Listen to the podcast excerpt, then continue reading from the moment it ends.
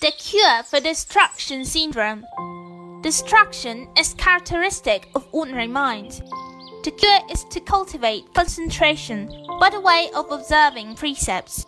For those who don't receive precepts, this means to stress self-discipline, including regulating daily schedule and behavior habits. Through steady training, one is first to manage his body and speech such that one cultivates strength to mind more subtle thoughts.